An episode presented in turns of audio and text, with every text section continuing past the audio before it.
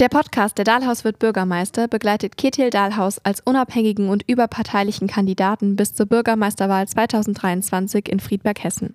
Unser Ziel ist es, diesen Podcast nach der Wahl langfristig als Informationsmedium für das Friedberger Rathaus einzuführen. Damit möchten wir mehr Kommunikation und Transparenz zwischen den Bürgerinnen und der kommunalen Politik herstellen, denn wir sind uns sicher, hier herrscht großer Bedarf.